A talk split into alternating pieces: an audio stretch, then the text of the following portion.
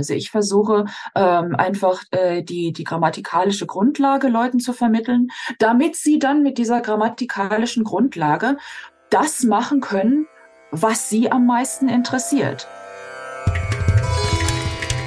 In dieser Podcast-Folge habe ich wieder eine ganz wunderbare Person zu Gast, nämlich Dr. Antonia Ruppel, die seit 20 Jahren unter anderem Sanskrit unterrichtet, aber auch Latein und Griechisch an Universitäten, muss ich sagen, nämlich auf der ganzen Welt. Mittlerweile ist sie jetzt gerade wieder in Deutschland und arbeitet auch an einem Lehrwerk für Sanskrit auf Deutsch, was, glaube ich, dringend notwendig ist, dass wir da was deutschsprachiges bekommen. Und sie unterrichtet auch Sanskrit für Yoga-Begeisterte und Yoga-Interessierte. Und ich freue mich sehr, heute mit ihr mal in die Welt des Sanskrit einzutauchen, auch aus sprachwissenschaftlicher Sicht und nicht immer nur aus der vielleicht manchmal poetisierten und romantisierten Yoga-Lehrer- und Yoga-Schülersicht. Und ich freue mich sehr, Antonia, dass du heute da bist. Hallo Moritz, ich freue mich auch sehr hier zu sein. Und danke für diese sehr freundliche Vorstellung. sehr gerne. Ich hoffe, ich habe nichts vergessen, weil ich finde, da es hört sich so kurz an, aber ich glaube, dahinter verbirgt sich eigentlich ziemlich viel. Ähm, vielleicht kannst du uns allen noch mal kurz sagen, was Altphilologen überhaupt genau bedeutet. Äh, da muss ich jetzt als guter Akademiker sagen, das kommt vollkommen darauf an, wer diese Frage stellt. Für mich heißt Altphilologe, dass ich mich mit alten Sprachen beschäftige. Ähm, einmal, also wie jetzt zum Beispiel Sanskrit, Latein, Altgriechisch, das sind da so immer die, die klassischen Sprachen oder die Standardsprachen. Ähm, und manche Altphilologen beschäftigen sich mit diesen Sprachen einfach nur um die Sprachen um sie als Sprachen besser zu verstehen. Also zu schauen, ähm, äh, wie funktioniert die Grammatik des Lateinischen, die Syntax des Griechischen und so weiter. Und das ist auch eines meiner Hauptinteressen. Aber für mich ist es eben auch sehr wichtig, dass ich dann diese gründliche Sprachkenntnis einsetze, um mich mit alten Texten auseinanderzusetzen. Und ähm, äh, das mache ich eben erstmal, weil äh, diese Texte, die uns dann eben über die Jahrhunderte oder manchmal Jahrtausende überliefert sind, eben häufig sehr, sehr, sehr lesenswert, sehr lohnenswert sind. Ähm, aber andererseits beschäftige ich mich mit denen eben auch, weil es viele alte Texte sind, äh, viele alte Texte gibt, die heute noch sehr, sehr relevant sind für viele Leute. Und ähm, wenn man sich mit diesen Sprachen und mit der Geschichte und den Kontexten dieser Texte auseinandersetzt, eben häufig ähm, Fehlverständnisse oder bewusste Fehlinterpretationen von diesen Texten ähm, äh, sich denen praktisch in den Weg stellen kann. Also äh, um sicherzugehen, dass jetzt Texte wie, weiß ich nicht, die Yoga Sutras oder die Bhagavad Gita ähm, eingesetzt werden, um äh, Fehlinterpretationen in der Welt zu verbreiten, Fehlansichten in der Welt zu verbreiten, Ansichten, äh, für die es einfach keine Basis gibt.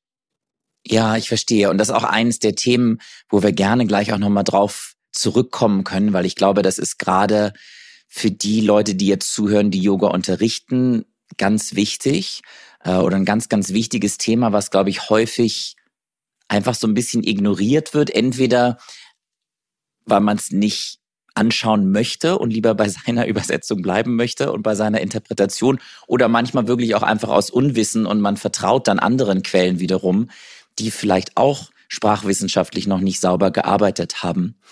Wir äh, beide durften uns ja kennenlernen oder ich dich vielmehr im Rahmen von Yogic Studies, äh, wo du ja verschiedene Sanskrit-Kurse anbietest die alle auf Englisch und ich hoffe, ich bin jetzt richtig informiert, dass du das jetzt aber neuerdings online auch für Yoga-Studien, heißt es, glaube ich, im ja. deutschsprachigen Raum machst. Ist, stimmt das soweit?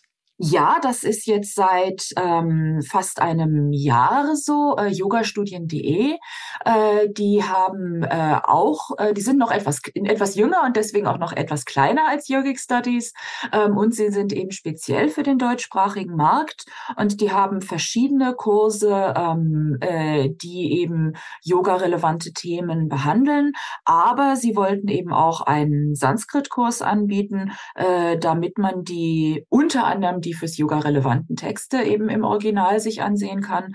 Und da sind wir jetzt gerade ähm, am Ende vom ersten Jahr. Und das macht großen Spaß. Es ist eine, eine Herausforderung für mich. Ich bin zwar äh, deutsche Muttersprachlerin, also ich komme ursprünglich aus Deutschland, aber ich war dann äh, weit über 20 Jahre im englischsprachigen Ausland. Und ähm, wenn man äh, äh, deutschsprachige Sanskrit unterrichtet, da hat man eben eine ganz andere Basis, als wenn man ähm, englischsprachige unterrichtet. Und da musste ich ein paar Mal umdenken und das hat immer sehr großen Spaß gemacht. Ja, das glaube ich. Ich glaube, manche Sachen sind viel einfacher, wenn ich Sanskrit unterrichte, dann meistens immer nur die Aussprache, weil das ist ja das, was oft Yoga-Lehrende erstmal brauchen, wenn sie irgendwie einen Asana-Namen sagen oder so ein ja. Sutra lesen, finde ich immer, das ist so der erste wichtige Schritt, damit man wenigstens versucht, äh, die Aussprache etwas genauer hinzubekommen. Und da stelle ich oft fest, dass das für Deutschsprechende natürlich oft viel einfacher ist, ähm, weil viele Laute sehr ähnlich klingen zumindestens oder auch die meisten Umschriften, die genutzt werden, ja für uns viel einfacher umzusetzen sind oder sehr ähnlich sind mit dem, wie wir es auch sonst sagen. Wenn da ein A steht, dann sagen wir halt ein A. Äh, während äh, Englischsprechende, die ich auch öfter unterrichte, natürlich nochmal dreimal um die Ecke denken müssen, um dann wirklich bei so einem Laut anzukommen. Und gleichzeitig, da bist du jetzt aber die Expertin, habe ich neulich gelesen, dass das Englische ja fast doppelt so viele Wörter, glaube ich, enthält wie das Deutsche. Und man manche Dinge vielleicht auch einfach genauer darstellen kann, wenn es dann um Übersetzungen geht oder Erklärungen. Ähm, das weiß ich jetzt ehrlich gesagt nicht, denn ähm, äh, die Frage ist immer, was zählt man jetzt als Wort? Äh, im, im, Deutschen kann ich ja äh, Komposita bilden, äh, so viel ich lustig bin. Also ich würde jetzt natürlich den Donaudampfschifffahrtsgesellschaftskapitän normalerweise nicht im, äh, äh, ich, ich wüsste jetzt nicht viele Zusammenhänge, in denen ich, in denen ich äh, den, äh, ähm, äh, den erwähnen wollte. Äh, aber äh, ist jetzt die Frage, ist Donaudampfschifffahrtsgesellschaftskapitän ein deutsches Wort, das wir eben als Wort zählen? Oder sagen wir, na ja, das ist eben einfach nur ein Kompositum, was aus Donau, Dampfschifffahrt, Gesellschaft, Kapitän und Dampfschifffahrt ist dann nochmal Dampf und Schiff und Fahrt, aus denen zusammengesetzt ist. Ähm, äh, haben wir Dampfschifffahrt als, als, als Wort in dieser ähm, Zahl eben mit dabei oder sagen wir, nein, das ist einfach nur ein Kompositum aus Dampf und Schiff und Fahrt? Äh, lange Rede, kurzer Sinn. Ich finde diese, diese ähm, äh, Anzahlen von Wörtern in Sprachen, die häufig gerne genannt werden als Argument dafür, dass eine Sprache etwas besser oder schlechter kann, finde ich etwas problematisch.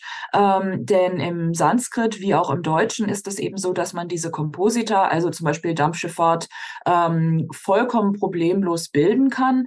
Ähm, und dann könnte man jetzt sagen, naja, äh, äh, man zählt die als neue Wörter oder in manchen Zählungen kommen sie nicht als neue Wörter, als eigenständige Wörter vor.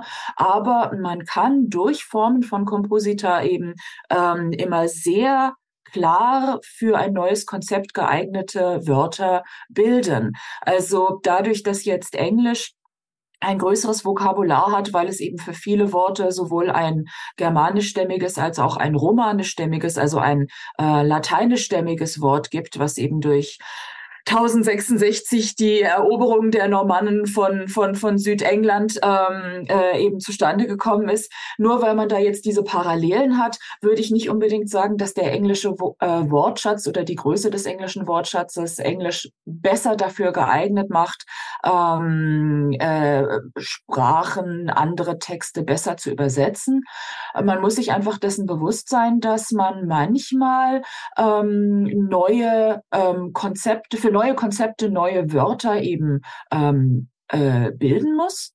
Äh, das Deutsche hat das lange Zeit sehr, sehr erfolgreich und sehr ähm, eifrig gemacht. Also zum Beispiel die ganze ähm, medizinische Terminologie, also weiß ich nicht, Dünndarm, Dickdarm, Hornhautentzündung, die ganze biologische Terminologie. Da haben wir ganz viel, was auf deutschen Wörtern basiert und was Biologen und Mediziner und so weiter ähm, auch sehr fröhlich verwenden. Nur heutzutage, ähm, weil Englisch eben sehr cool und sehr in und sehr hip ist, um mal drei englische Wörter zu verwenden, ähm, äh, äh, scheuen wir oft davor zurück, ähm, neue englische, pardon, neue deutsche Begriffe ähm, in Verwendung zu bringen und übernehmen dann lieber äh, deren deren englische Gegenstücke, also dass man eben von von Awareness redet oder von ähm, Resilience oder aus der Resilience dann die Resilienz macht. Das hat nichts mit dem Deutschen zu tun, sondern einfach nur mit dem Selbstbewusstsein der der Sprecher des Deutschen. Ja, das stimmt. Das finde ich auch ein interessantes, spannendes Thema, gerade wenn man Yoga unterrichtet und vielleicht über Themen spricht, die bisschen außergewöhnlicher sind, plötzlich über was Kosmisches spricht oder über was Göttliches oder über Dinge, die nicht so alltäglich sind, dann stelle ich fest, dass viele Yoga-Lehrende sich wohler fühlen, interessanterweise, wenn sie Dinge entweder auf Sanskrit oder auf Englisch sagen, nur nicht in ihrer eigentlichen Muttersprache. Und ich habe manchmal so diese Theorie, dass wir uns da vielleicht so ein bisschen abgrenzen können auch von und es dann sich nicht so ungewohnt anhört, weil wir einfach ein neues Wort besetzen können äh, mit einem Thema oder mit einer Idee. Und ja, Sprache ist sowieso was äh, unglaublich. Ich meine, du bist ja, wie gesagt, ich muss es nochmal sagen, da natürlich die viel größere Expertin, aber ich finde Sprache im Yoga-Unterricht und auch im Yoga-Lehren ein wahnsinnig wichtiges Mittel, nicht nur wenn es um Sanskrit geht, sondern insgesamt. Da könnten wir wahrscheinlich nochmal eine ganz eigene Stunde mit füllen äh, wie, wie Sprache Stunde? insgesamt. Meinst du Stunde oder meinst du ein Jahrhundert? Ein Jahrhundert, genau.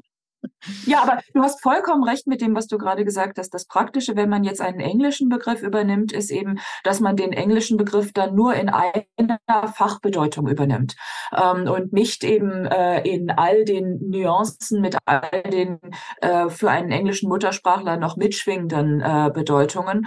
Und ähm, äh, man könnte genauso eben jetzt auch einen deutschen Begriff als als als Fachbegriff definieren, ähm, aber für einen deutschen Muttersprachler, der würde dann sagen, naja gut, aber wenn ich jetzt ähm, weiß ich nicht, wenn ich jetzt statt Yoga sage Verbindung, na Verbindung hat doch noch ganz viele andere Bedeutungen, ja, also Verbindung, Studentenverbindung zum Beispiel, ähm, äh, äh, das ist doch etwas, womit jetzt Yoga überhaupt nichts zu tun hat. Und ähm, da muss man sich einfach dessen bewusst sein, wie Fachsprache und Fachwörter eben funktionieren.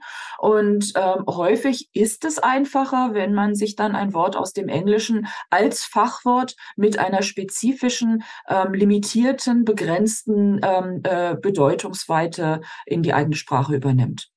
Und ähm, wir haben das früher mit dem Französischen gemacht. Ähm, momentan ist das Englische eben die Sprache, die dafür angesagt ist. Und ähm, eigentlich spricht auch gar nichts dagegen, wenn man jetzt englische Begriffe ins Deutsche übernimmt. Ich finde es nur schade, wenn das überhand nimmt, denn das Deutsche kann eben Wort, neue Wörter sehr, sehr einfach und sehr präzise äh, bilden.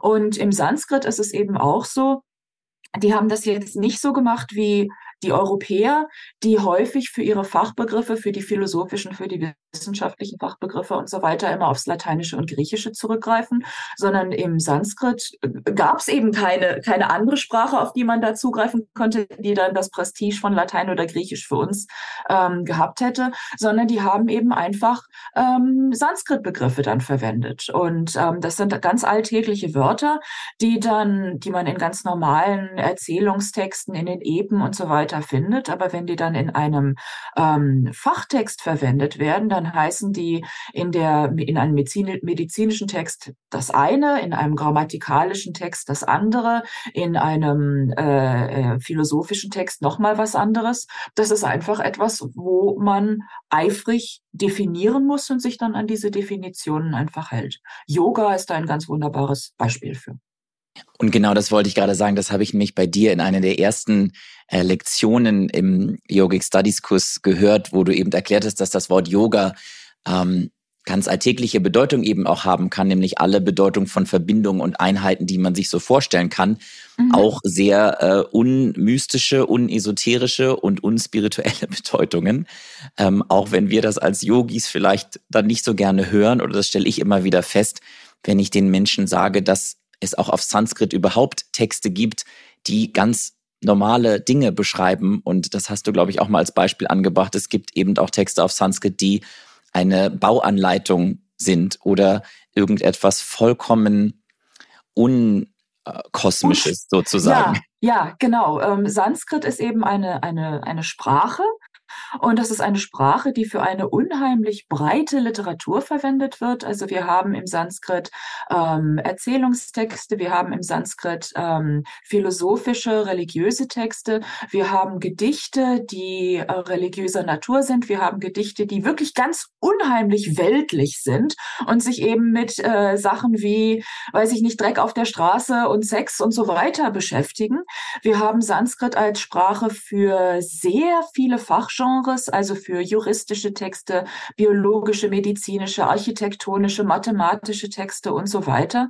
Ähm, und weil wir uns all diesen Texten eben durch eine, durch die Sprache nähern, ähm, geben wir häufig gerne der Sprache Attribute, die aber eigentlich Attribute der Texte sind. Also das Sanskrit an sich halte ich persönlich nicht für heilig, auch wenn ich natürlich weiß, dass viele Texte im Sanskrit für viele Leute heilig sind.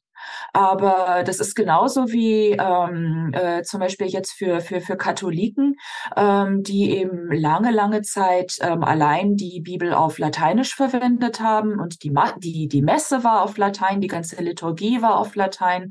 Ähm, Im Vatikan gibt es ja auch immer noch Leute, die Latein dann eben wirklich alltäglich sprechen. Ähm, aber für mich als, als Altphilologen ähm, ist Latein eben eine Sprache nicht nur der Bibelübersetzung, sondern eben auch der Gedichte von, von Ovid und Horaz, die eben also wirklich sehr deftig sein können. Ähm, die, die Sprache von ähm, äh, politischen Texten, von philosophischen Texten, eben eine, eine Sprache, ja, die, die man einsetzen kann für eigentlich alles, wofür man sie einsetzen möchte. Ja, ich kann mir vorstellen, die eine oder andere Person, die jetzt zuhört, denkt sich, oh je, jetzt ist der ganze Zauber dahin, den ich in, in das Sanskrit gepackt eben, habe. Das denke ich eben gar nicht. Ich finde, das Sanskrit ist ganz unabhängig davon, wofür man es verwendet, eine unheimlich faszinierende, eine unheimlich schöne Sprache, äh, die, äh, äh, die man sehr elegant, sehr sparsam, ähm, sehr ähm, ja, also ich wiederhole, ich aber einfach sehr elegant, sehr schön verwenden kann.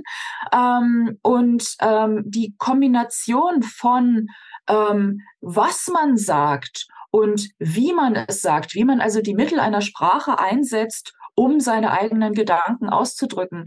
Ähm, das hat für mich etwas, etwas Wunderschönes, auch wenn ich eben sage, naja, Sprache an sich ähm, ist jetzt für mich nichts nichts Heiliges. Sie muss für mich nichts Heiliges sein, um nicht trotzdem eben ähm, einfach ganz, ganz wunderbar, ganz wunderschön, unheimlich faszinierend und ein unendlich interessantes Studienobjekt zu sein. Also man könnte jetzt genauso sagen, die Begeisterung, die ich eben habe, die akademische Begeisterung, die haben andere Leute eben eher auf, auf spiritueller Ebene oder erfahren sie jetzt etwas Spirituelles. Und das kann ja jeder für sich handhaben, wie, wie er oder sie möchte. Das wäre meine Einstellung zumindest. Ja, und ich glaube, wenn beides zusammenkommt, so geht's mir zumindestens, weil ich grundsätzlich Sprachen liebe und schön finde und durch mein irgendwann mal stattgefundenes Medizinstudium doch auch ein bisschen wissenschaftliches und akademisches Arbeiten in mir trage, auch wenn ich den Beruf nicht ausführe. Aber wenn beides zusammenkommt, nämlich vielleicht diese Gefühlsvorstellung einer Sache und was ich einer Sache auferlege und das Faktische und das Akademische und das Historische, wenn beides an Wissen zusammenkommt, glaube ich, kann vielleicht auch erst das ganze Potenzial ausgeschöpft werden. Und das eine muss das andere ja. nicht ausschließen, genau wie du gesagt hast. Ähm, beim Chanten habe ich oft die Frage, wenn Leute Mantra singen und sich dann fragen, ist es jetzt schlimm, wenn ich es falsch ausspreche? Das ist so eine der häufigsten Fragen, die ich gestellt bekomme.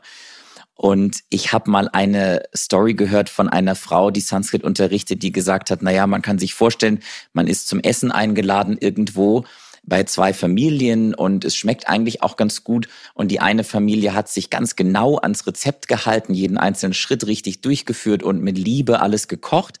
Und die andere Familie die hat nur mit Liebe gekocht, hat aber das Rezept vollkommen ignoriert.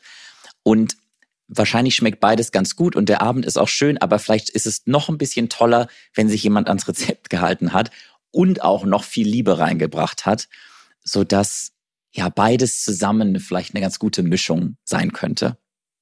Das finde ich ein sehr schönes Bild. Ähm, äh, meine persönliche Herangehensweise daran ist einfach, wieder die akademische. Ich weiß, es gibt eben den Gedanken der, ähm, der korrekten Aussprache des Sanskrit. Mhm. Ähm, und die überhaupt die Frage ist, was ist jetzt die korrekte Aussprache ähm, einer Sprache? Ähm, im, äh, in vielen modernen Gesellschaften haben wir eben äh, den Gedanken von, von einer Standardsprache. Also ich meine, wir, wir beide kommen aus verschiedenen Teilen von Deutschland und wir unterhalten uns jetzt eben nicht im jeweil, in der jeweiligen Mundart, sondern in, eben in ja. der Aussprache der Standardsprache. Sprache. Ähm, und äh, äh, da gibt's dann so den, den äh, Gedanken, dass das irgendwie jetzt korrekter sei, als wenn ich jetzt irgendwie auf Hessisch babbeln würde oder so. Mhm. Ähm, aber ähm, das ist eben ein, ein relativ problematischer Gedanke, dass es da eine korrekte Aussprache gibt. Ähm, es gab im Sanskrit was ja über viele Jahrhunderte verwendet wurde und über eine große Gegend, gab es eben große ähm, regionale und eben auch zeitbedingte Unterschiede. Ähm, äh, und wir haben beim Sanskrit jetzt ähm, eben äh, den Vorteil, dass wir die, die Grammatik von, von Panini haben und mhm. äh, des, die Kommentare dazu, die uns eben relativ gute, relativ genaue Hinweise darauf geben, wie die einzelnen Laute wohl ausgesprochen wurden. Ähm, aber der Gedanke, dass es jetzt eine korrekte Aussprache des Sanskrit gibt, ist eben nicht linguistisch, sondern philosophisch oder religiös bedingt, weil der Gedanke eben ist, dass ähm, dass Sanskrit die Sprache der, der, der Götter ist und man eben die korrekte Aussprache verwenden muss, damit die Götter einen verstehen, wenn man sich an sie wendet, mit Hymnen, mit Gebeten, mit Bitten. Ähm, und ähm, äh, das ist so ein bisschen, äh, ich manche mögen den Vergleich nicht, weil sie ihn äh, als respektlos empfinden, aber ich meine das nicht respektlos, sondern einfach nur äh, äh, veranschaulichend. Das ist so ein bisschen wie die Zaubersprüche bei, bei Harry Potter, wo es im allerersten Film heißt, naja, das heißt doch nicht äh, Wingardium Leviosa, sondern es, heißt, es heißt Wingardium Leviosa und nicht Leviosa, mit dem mhm. Gedanken, dass wenn man den Zauberspruch falsch, falsch ausspricht, eben nicht die richtige Wirkung hat. Und genauso daher kommt dann der Gedanke, dass man im Sanskrit eine richtige Aussprache braucht, um eben die Gebete, das waren ursprünglich die vedischen Hymnen, an die Götter zu richten und ähm, äh, von den Göttern verstanden zu werden. Ähm, äh, aber wenn man dann eben fragt, was ist denn jetzt diese richtige Aussprache des Sanskrit, da kriegt man ganz viele verschiedene Antworten, weil eben zum Beispiel jetzt in Nordindien ähm, Sanskrit ganz anders ausgesprochen wird als in Südindien. Indien ist ja ein riesiger, ein, äh, ein riesiges Land, ein, ein Subkontinent. Ähm, und da gibt es häufig eben äh, doch relativ starke Unterschiede, ähm, die auf häufig darauf basieren, wie ähm, die Muttersprache eines Sanskrit-Lernenden äh, mit verschiedenen Lauten umgeht. Also zum Beispiel die Frage, wie jetzt das Wort für, für, für Opfer oder für Ritual ausgesprochen wird. Manche sagen Yagya, manche sagen Yagna, manche sagen Yajya. Ähm, ich sage Yajna, ähm, weil meiner Ansicht nach das zumindest ursprünglich mal die Aussprache war. Ähm, wie spricht man jetzt ein A aus, im, bei, bei den Bengalen wird daraus eben ein O, mhm. während im Süden es ein A ist. Die verschiedenen ähm, S-Laute, manche sagen zu allen Sch oder zu allen S. Ähm, viele sprechen das S, das dentale S als S aus, aber die beiden anderen Laute als Sch, ohne jetzt einen Unterschied zu machen, ob das ein Sch oder ein Sch ist. Ähm, da gibt es unheimlich viele Unterschiede und ähm, ich als, als, als Sprachlehrer sage eben, wir müssen uns versuchen, wir müssen versuchen, uns dem systematisch zu nähern. Ähm, und wir müssen eben ähm, uns, wir müssen das systematisch aussprechen, so dass wir eben wissen, äh, was wir sagen und wissen, verstehen, was der, mit dem wir uns unterhalten, sagt. Ähm, aber äh, ich würde jetzt nie bei mir äh, den Anspruch erheben, dass ich die richtige Aussprache des Sanskrit beherrsche, weil es eben die richtige Aussprache nicht gibt. Welche meinen wir? Die von vor 2500 Jahren ungefähr von Panini ähm, in dem Gebiet, wo Panini lebte? Meinen wir ähm, die Aussprache, die wir vielleicht im Vedischen hatten? Meinen wir die Aussprache, die wir ähm, äh, eher in Südindien haben, wo eben Sanskrit ganz stark ähm, äh, erblühte und viel Literatur, viel Sanskrit-Literatur entstand. Es gibt nicht die eine richtige Aussprache. Es gibt viele Möglichkeiten, sich ähm, der vermutlich ähm, äh, den vermutlich korrekten Aussprech aus, äh, Aspekten der Sanskrit-Aussprache zu nähern. Aber das Wichtigste finde ich ist, dass man konsequent ist. Und ich sage einfach immer meinen Studenten, wenn ihr einen Guru habt, dann macht das, was der Guru macht. Denn es ist wichtig, dass man Sprache benutzt, um zu kommunizieren in der Gemeinschaft, in der man ist. Und das kann man eben machen, äh, das kann man erreichen, wenn man sich an die Konventionen, die Regeln hält, die einem eben von einem Guru, von einem Vorbild vorgegeben werden. Ja, ich glaube, das erleichtert jetzt einige. Manche wird es wahrscheinlich noch mehr verwirren, weil ich glaube, der Anspruch, den wir ja oft haben, oder ein Teil von uns zumindest, ist ja oft, Dinge in richtig und falsch einzuordnen, was wiederum ja auch eine sehr äh, yogische Herausforderung ist, die wir dann annehmen können, wie wir über richtig und falsch hinwegkommen könnten. Und auch das Lernen von Sanskrit allein, glaube ich, bedarf genau dieser Herangehensweise. Und das war etwas, was ich gerade jetzt nochmal in deinen Kursen so schön in Erinnerung gebracht habe, dass Dinge auch ambivalent sein können und dass in manchen Texten, sagtest du, glaube ich, mal an einer Stelle, sogar daraus eine richtige Kunstform geworden ist. Nicht nur, es geht jetzt nicht nur um die Aussprache, sondern auch um die Bedeutung von Wörtern, die manchmal gar nicht 100 Prozent zuzuordnen sind, obwohl sie in einem bestimmten Kontext sind oder in einem bestimmten Vers. Und dass Autoren vielleicht absichtlich so eine gewisse Offenheit dalassen wollten oder eine gewisse Verwirrung vielleicht, um den Lesenden auch etwas, hm, ich will jetzt nicht sagen herauszufordern, aber vielleicht sie mit einzubeziehen, sich selber ein Bild zu machen und eine Meinung zu bilden. Ich denke, was du beschreibst, ja, das gibt es in, eigentlich in, in aller Literatur, dass da gewisse, äh, dass da manchmal gewisse Texte ähm, für verschiedene Interpretationen offen sind. Im, im Sanskrit gibt es dann ähm, in manchen Literaturgenres das sogenannte Schlescher. Das ist sozusagen das, das ähm, die bewusste äh, Doppeldeutigkeit von mhm. Texten, mhm. dass man die Mittel der Sprache, dass man sich der Mittel der Sprache so bedient, dass ein Text eben je nachdem, wie man ihn versteht, mit welchen Bedeutung man die einzelnen Wörter versteht, ähm, äh, einen Text sowohl als jetzt eine ganz unschuldige, ähm, wunderschöne Naturbeschreibung interpretieren kann, aber eben auch als eine politische Aussage, als eine ähm, Beschreibung von ähm, etwas äh, sehr, einer sehr persönlichen äh, Liebesbegegnung und so weiter. Ähm, das ist allerdings eher in ähm, äh, der Dichtungsliteratur vorhanden, äh, die man äh, jetzt zumindest im Yoga-Zusammenhang weniger lesen würde. Ja. Ähm, aber, aber generell denke ich, gibt es durchaus ähm, Texte, wo, äh, oder gibt es, gibt es viele Beispiele, wo man einen Text so oder so lesen könnte. Und ähm, die Frage, wie man ihn jetzt liest, kann man nicht mit, der, mit den Mitteln der Grammatik ähm, äh, beantworten, sondern muss eben entsprechenden historischen oder philosophischen Zusammenhang dahin zuziehen. Und das ist dann eben dem Leser dem, dem Forscher überlassen, welche Zusammenhänge er oder sie dann für, äh, für relevant ansieht. Mhm. Und es passt ja eigentlich ganz gut auch, wie du die Frage beantwortet hast, was Altphilologie eigentlich ist. Da hast du ja auch schon gesagt, je nachdem, mit wem du sprichst. Und das ist wahrscheinlich dann auch nochmal entscheidend, mit wem spreche ich denn über einen Text oder über einen Schloka ja. aus der Bhagavad Gita und was ist der Wissensstand der anderen und so weiter. Und all diese Dinge muss sich wahrscheinlich immer mit einbeziehen, um zu einer guten Übersetzung oder dann auch Interpretation von einer Textstelle zu kommen. Ja, ja, ganz genau. Und ein, ein, um, um ein Beispiel zu verwenden, das vielleicht ähm, äh, Yoga-Interessierten äh, bekannt ist, äh, der ähm, die Yoga-Sutras sagen ja ganz am Anfang, äh, dass Yoga eben Samadhi ist. Mhm. Und mhm. Samadhi wird eben übersetzt äh, verschiedenerweise als eben Konzentration, als Meditation, eben als eine eine Form der der der geistigen Fokussierung. Aber ähm, ähm, wir haben, ähm, wenn wir uns das jetzt rein literarisch ansehen, äh, Yoga kommt eben von einem Verb, yuj, was so viel heißt wie ähm, verbinden. Ähm, das deutsche Wort Joch ist damit verwandt.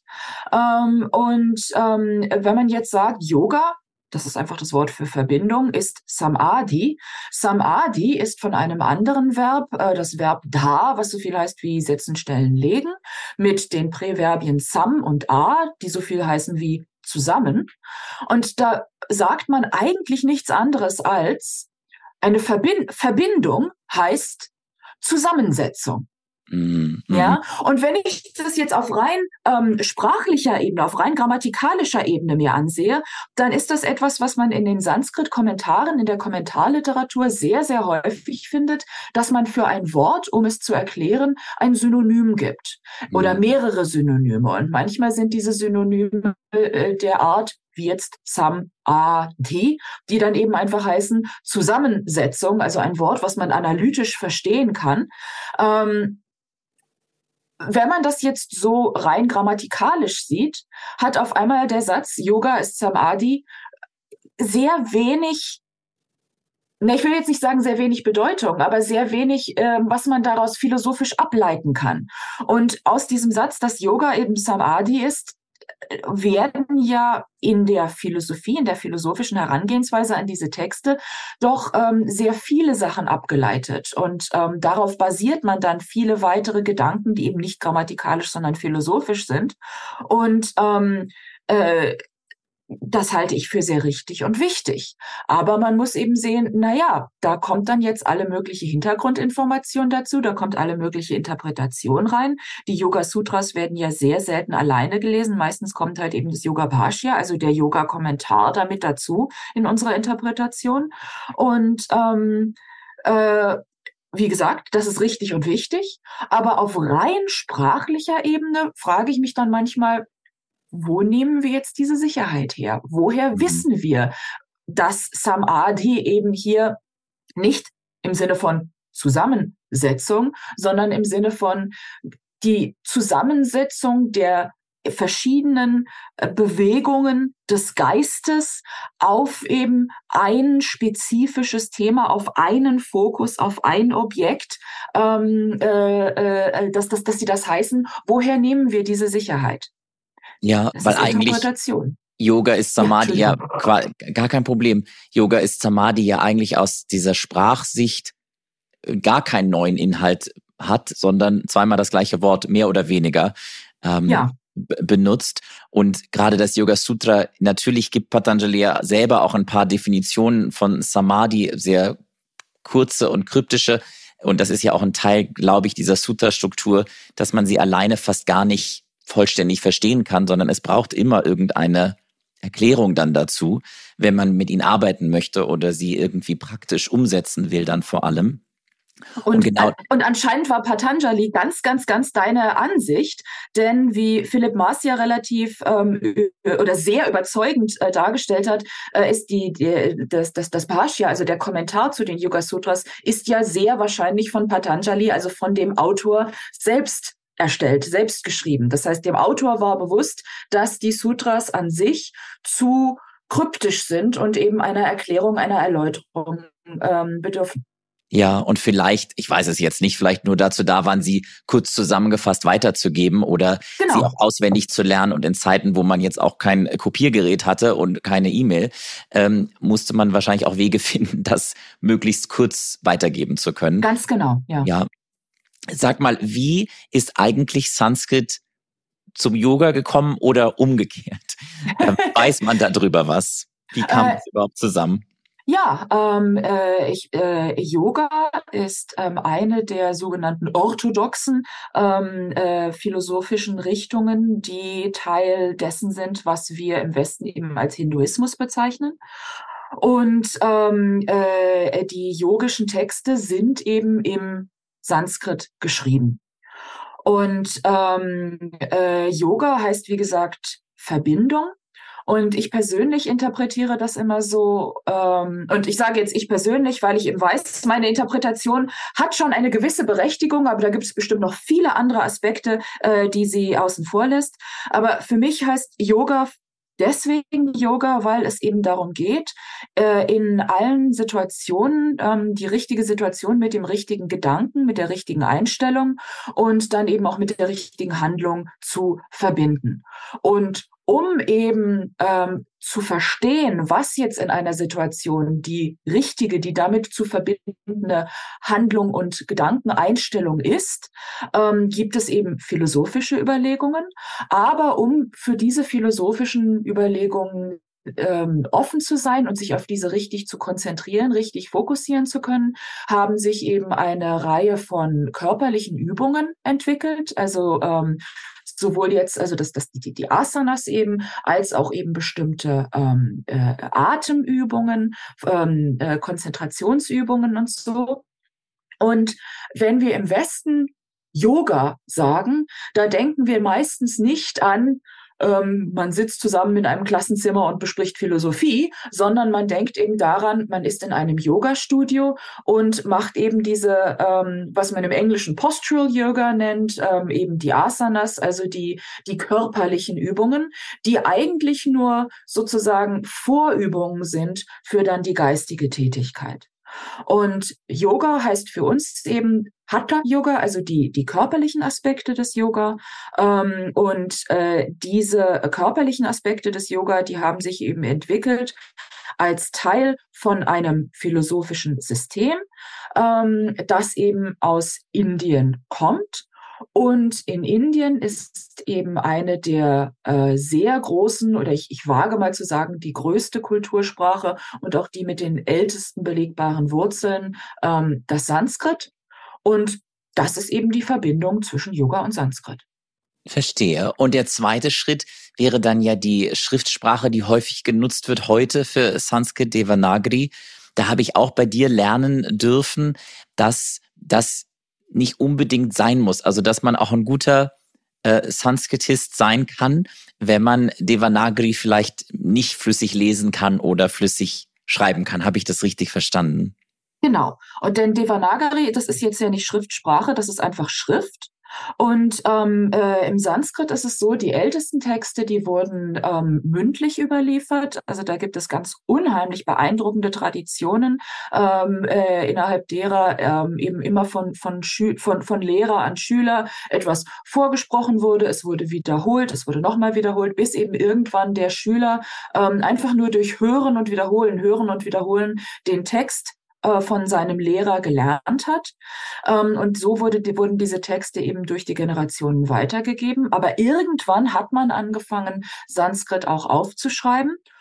Und lange, lange Zeit war es eben ganz normal, dass man Sanskrit geschrieben hat in der Schrift, die man auch für seine eigene äh, Muttersprache verwendet hat. Also Sanskrit-Manuskripte gibt es eben ähm, in vielen der Schriftarten, die wir jetzt in ganz Indien verbreitet finden, sowohl im, im Norden ähm, die Sprachen, die eben mit dem Sanskrit verwandt sind, als auch im Süden die Sprachen, die ursprünglich da waren und eben nicht mit dem Sanskrit verwandt sind. Ähm, äh, deren Schriftarten finden wir da. Und ähm, diese Verbindung von Sanskrit mit der Devanagari-Schrift hat sich eigentlich erst dann ergeben, als, äh, Sanskrit angefangen, äh, als man angefangen hat, Sanskrit-Texte zu drucken. Und das war dann eben eher zu Zeiten, ähm, als eben die Europäer schon nach, nach äh, Indien gekommen sind. Also das war eher zu Zeiten des, des, des, äh, des Empire. Ähm, und ähm, heutzutage wird das eben häufig ähm, äh, unterstützt oder versucht, ähm, äh, Leute versuchen den Gedanken durchzusetzen, dass man Sanskrit eben nur in Devanagari schreiben kann. Ähm, aber das ist einfach dadurch, dass jetzt zu ähm, den all den Problemen mit mit dem Imperialismus ähm, der Europäer den, äh, und den Gedanken, die sie nach Indien gebracht haben, jetzt auch relativ viel ähm, äh, Nationalismus eben in Indien vorherrscht. Und ähm, äh, Hindi-Sprecher, die eben für ihre eigene Sprache das Devanagari verwenden ähm, und eben auch noch Sprecher von manchen anderen Sprachen, die auch Devanagari-Schrift verwenden, ähm, äh, die dann eben den, den Gedanken ähm, verbreiten möchten, Sanskrit ist nur dann ordentlich richtig, wenn man es in Devanagari schreibt. Und viele Europäer akzeptieren das auch eben gerne, denn wir kennen das eben nicht anders. Also zum Beispiel Latein wird immer in lateinischer Schrift geschrieben. Ähm, jeder, der Griechisch lernt, lernt die griechische Schrift dafür. Aber äh, Griechisch zum Beispiel, das wird seit ähm, äh, mindestens 2500 Jahren eben nur mit der griechischen Schrift geschrieben, äh, während Sanskrit, wie gesagt, in ganz, ganz vielen Schriften geschrieben wurde, immer in der Schrift, die man auch für die eigene Sprache verwendet. Und wenn ich also jetzt ähm, als, als äh, Deutsch- und Englischsprachige, die für eben beide, sowohl Deutsch als auch Englisch, die lateinische Schrift verwendet, dann Sanskrit in lateinischer Schrift schreibe, dann mache ich eigentlich das, was sehr viel historisch akkurater ist, sehr viel äh, ähm, dem historischen Gebrauch getreuer als eben dieses Sanskrit muss in Devanagari sein, was eben eigentlich eher aus den imperialistischen Zeiten in Indien kam. Mm, ja, spannend. Gleichzeitig ist Devanagari natürlich ganz wunderbare Schrift, wie ich finde. Oh ja, eine so, wunderschöne. So ästhetisch, ja, allerdings, allerdings, das finde ich auch. Also allein dafür lohnt es sich, auch wenn man manchmal vielleicht nicht weiß, was man schreibt, aber die Schriftzeichen äh, zu erlernen, äh, ist an sich ja schon auch, kann ja auch eine Meditation und äh, Yoga-Praxis schon alleine sein.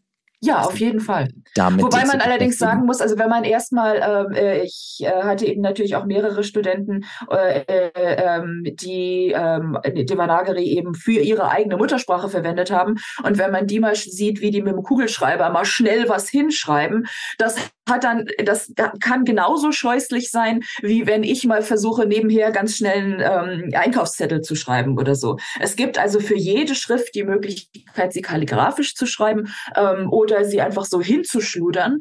Und ähm, ich denke, sowohl jetzt ähm, äh, eben in lateinischer Schrift schön, ordentlich kalligrafisch zu schreiben oder in der Devanagari das zu tun. Das hat beides, das kann beides eben diese meditative, fokussierende, yogische Wirkung haben, ganz unabhängig davon, in welcher Schrift man schreibt.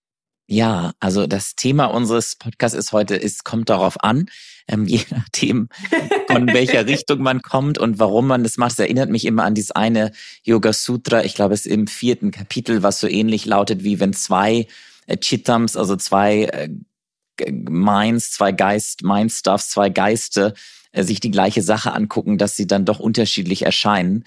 Und äh, so ist es wahrscheinlich mit allen Dingen, je nachdem, welche Vorerfahrung wir haben und aus welchem Bereich wir kommen und aus welchem Hintergrund wir kommen, werden wir wahrscheinlich immer das eine oder andere erstmal bevorzugen und das andere auch herausfordernder finden. Und haben es vielleicht dann auch manchmal schwer. Also das merke ich, umso mehr Akademisches man manchmal in die Yoga-Welt mit hineinbringt oder in einen Teil der Yoga-Welt. Das kommt manchmal ziemlich gut an, manchmal aber auch gar nicht, weil es eben manchmal diese so äh, wundersamen und wundervollen Vorstellungen erstmal so ein bisschen zerstört oder an ihn rüttelt vielleicht. So wie wir es vielleicht jetzt auch schon an, an der einen oder anderen Stelle getan haben. Und gleichzeitig glaube ich, dass das am Ende dann wirkliche wahre äh, Offenheit und Offengeistigkeit auch diesem vermeintlich simplen Thema wie Sprache und Sanskrit gegenüberbringen kann, die vielleicht viel mehr mit Yoga zu tun hat, als wenn wir engstirnig dann irgendwie an einer Sache festhalten wollen die ganze Zeit. Dem, dem würde ich genau zustimmen und dann noch kurz eben vielleicht hinzufügen wollen, ähm, wenn man sich einer Sache nähert, weil man eben ähm, Sicherheit, Wahrheit, Fakt haben will. Ähm, das ist ja sehr, sehr legitim. Also äh, in unserer Welt, da gibt es so viele Sachen, die wir entscheiden können oder wo wir die Illusion haben, dass wir uns entscheiden können und so viele Sachen, die wir entscheiden müssen. Da ist es unheimlich angenehm, wenn mal irgendjemand herkommt und sagt, nein, das ist so und so und so und man kriegt etwas Klares, woran man sich halten kann, ähm, womit man sich auch darüber Gedanken machen kann ähm, wenn man möchte und das vielleicht auch kritisch ansehen kann, aber wo man einfach die Gedanken hat, das ist so, das ist eine unverrückbare, eine ewige ähm, äh, Tatsache. Ich verstehe den, den Anreiz davon sehr ähm, und manchmal ist man Manchmal ist das genau das, was man im Leben braucht. Aber manchmal ist es genau, wie du gerade gesagt hast, eben so, dass wenn man ähm, äh, jetzt bei einer Sache nicht die unverrückbare ewige Sicherheit sucht, sondern eben ähm, sehr, sehr interessante, profunde Leitgedanken, die man aber doch jeweils nach Lebenssituation nach den Umständen und so weiter dann mal so, mal so auslegt, mal so oder so lebt. Ähm, das ist auch wichtig und ich denke, das ist eben auch sehr, sehr lohnenswert. Aber manchmal ist es einfach nicht das, was man braucht. Und ich verstehe diesen Konflikt zwischen, ich möchte wissenschaftlich belegtes, ich möchte klar belegtes haben und ich möchte Sicherheit haben. Die, die, diesen Konflikt zwischen diesen beiden Gedanken und diesen beiden Herangehensweisen, den verstehe ich sehr gut. Ich persönlich versuche eben so sehr wie möglich auf der Seite des, naja, wir sind uns nicht so ganz sicher, aber hier sind die Informationen, die wir haben, zu halten.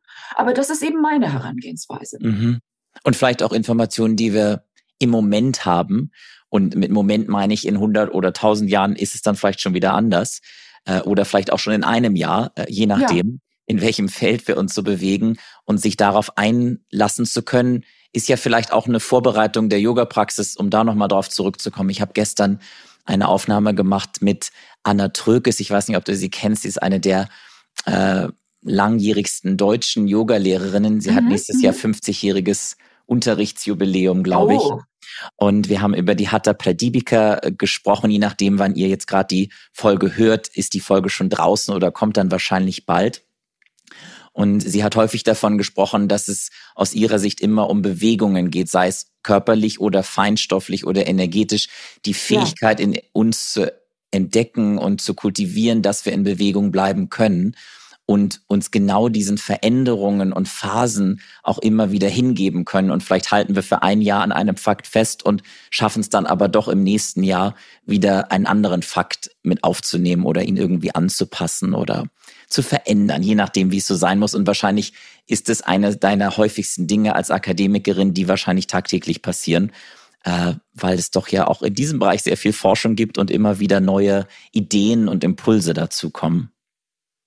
Ganz genau. Und ich denke, ähm, wie ein, wie ein Yoga-Lehrer eben versucht, seinen Schülern zu zeigen, wie man die ähm, äh, Aspekte, die, die häufig eben die körperlichen Aspekte des Yogas, ähm, so, ähm, äh, so ähm, kunstvoll, so fähig, so ähm, wirkungsvoll wie möglich für sich einzusetzen.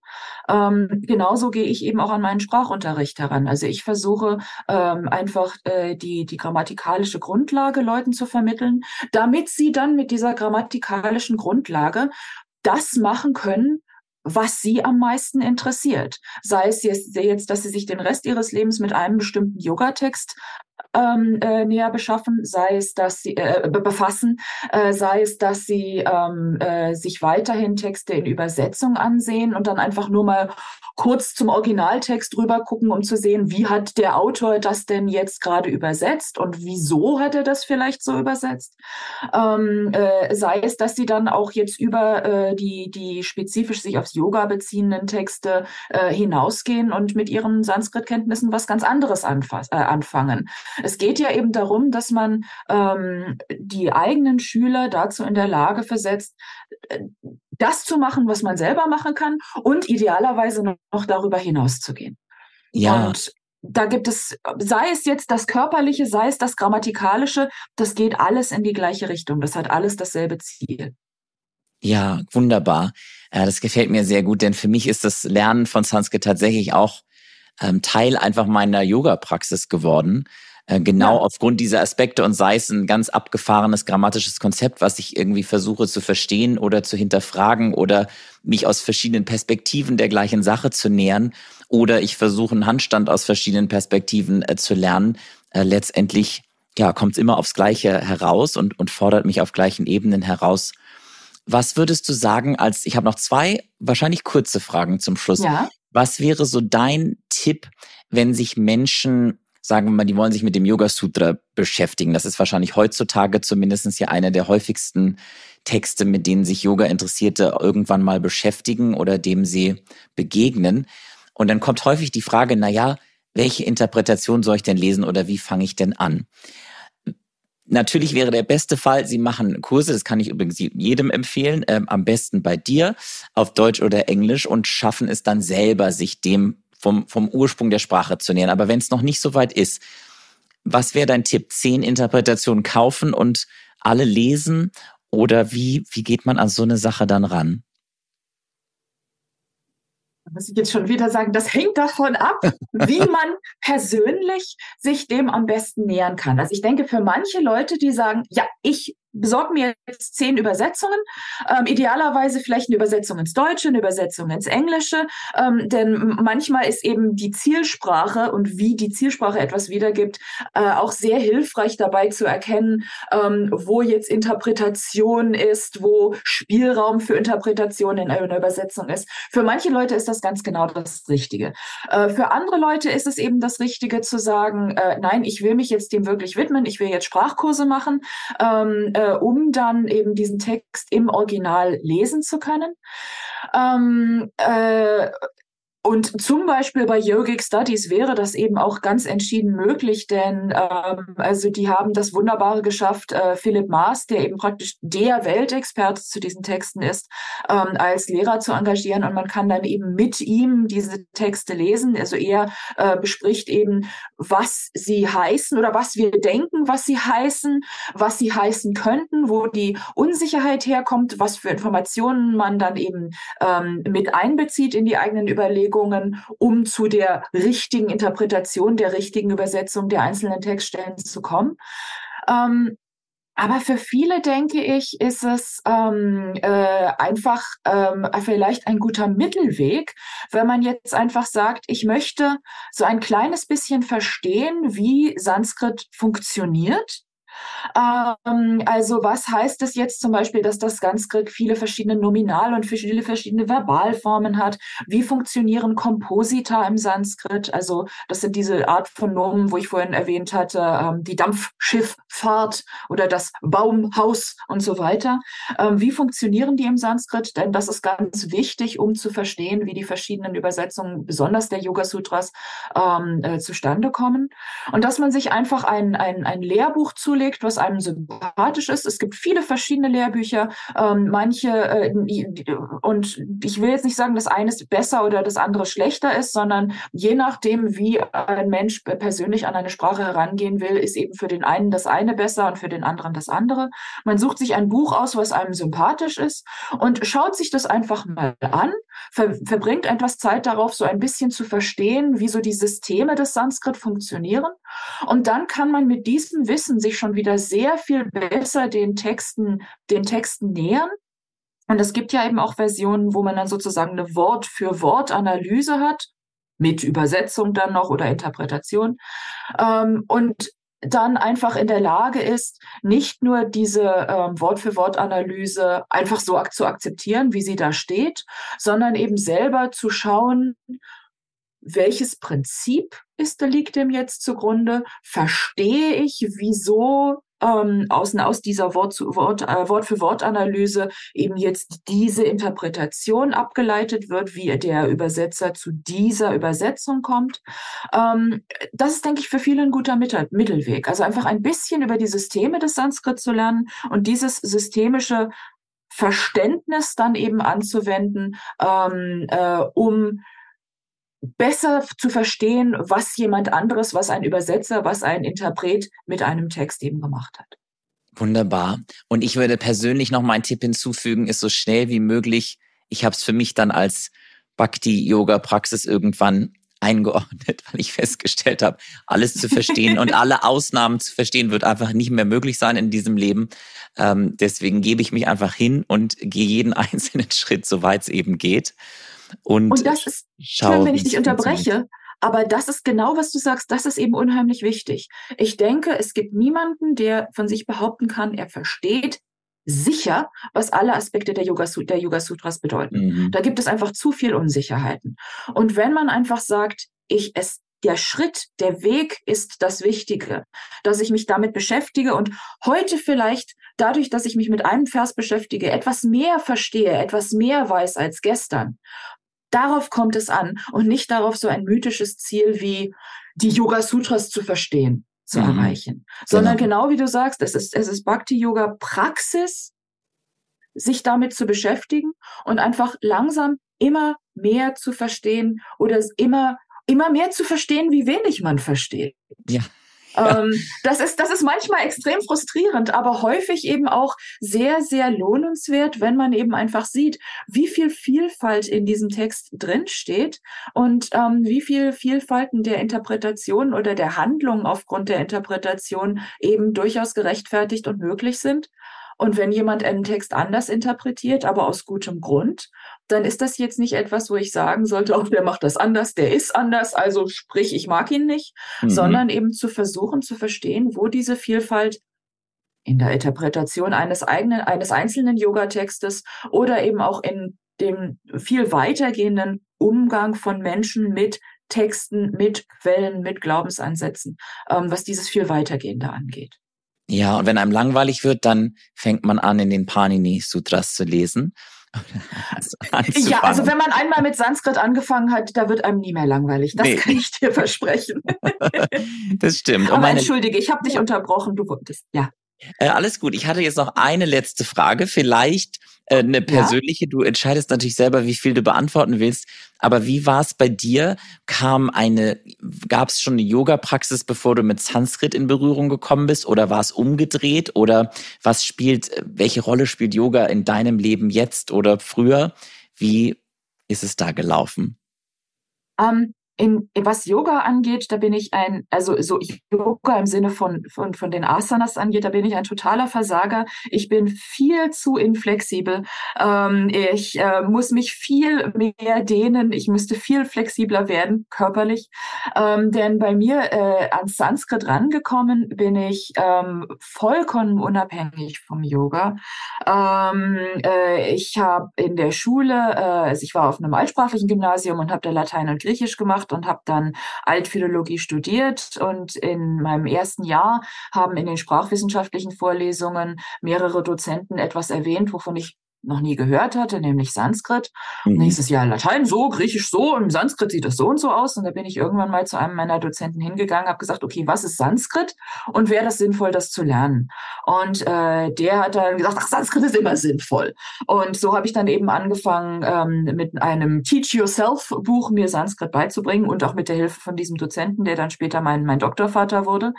Ähm, und ich bin eben vom, an Sanskrit rein über, die, über das Sprachliche, über das Grammatikalische rangekommen. Also ähm, guckt mal, wie der Aorist im Sanskrit bei diesem und diesem Verb aussieht. Mhm. Und dann habe ich aber langsam angefangen, mich beruflich eben immer mehr mit dem Sanskrit zu beschäftigen und bin dann so von der reinen Sprache eben äh, zur, zur Literatur gekommen. Die Literatur, die Literaturen sind ja ein Weg eben zu sehr, zu vielen ähm, ähm, unheimlich interessanten Kulturen, die, die eben in Indien ähm, existieren. Und ähm, so bin ich dann eben auch ähm, eher per Zufall dann an das, an das Yoga gekommen. Ähm, und und ähm, äh, wann immer ich die Möglichkeit habe, äh, von einem Yogalehrer etwas, etwas zu lernen, ähm, wann immer ich kann, nehme ich das wahr. Ähm, äh, aber ich bin jetzt zum Beispiel äh, nicht an einem Punkt, wo ich jetzt eine tägliche Yoga-Praxis hätte. Ähm, also zumindest keine, keine, kein körperliches Yoga. Ähm, genau wie du gesagt hast, die regelmäßige Auseinandersetzung mit, mit dem Sanskrit kann eben auch als eine Art von Yoga angesehen werden. Und ähm, ähm, momentan äh, äh, ist das der Punkt, an dem ich bin. Ja. Sprich, als Yogi bin ich eine oder als Yogini bin ich eine ziemliche Enttäuschung.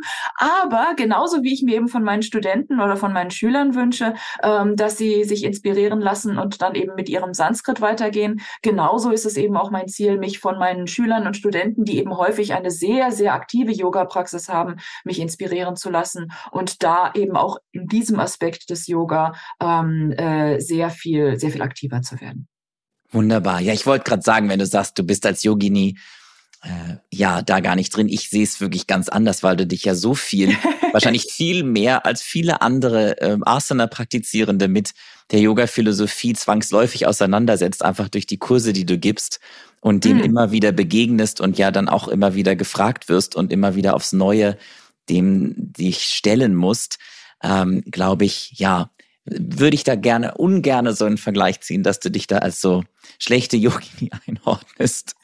Ähm, in, in mancher Hinsicht ganz entschieden schlecht. Okay. In anderer Hinsicht gebe ich mir eben große Mühe und, bin da ähm, äh, und, und, und versuche dann eben die Fähigkeiten, die ich habe, einzusetzen, um Wissen an andere weiterzugeben, andere in die Lage zu versetzen, sich in ihrer eigenen Yoga-Praxis ähm, ähm, einfach vielfältiger ähm, zu beschäftigen.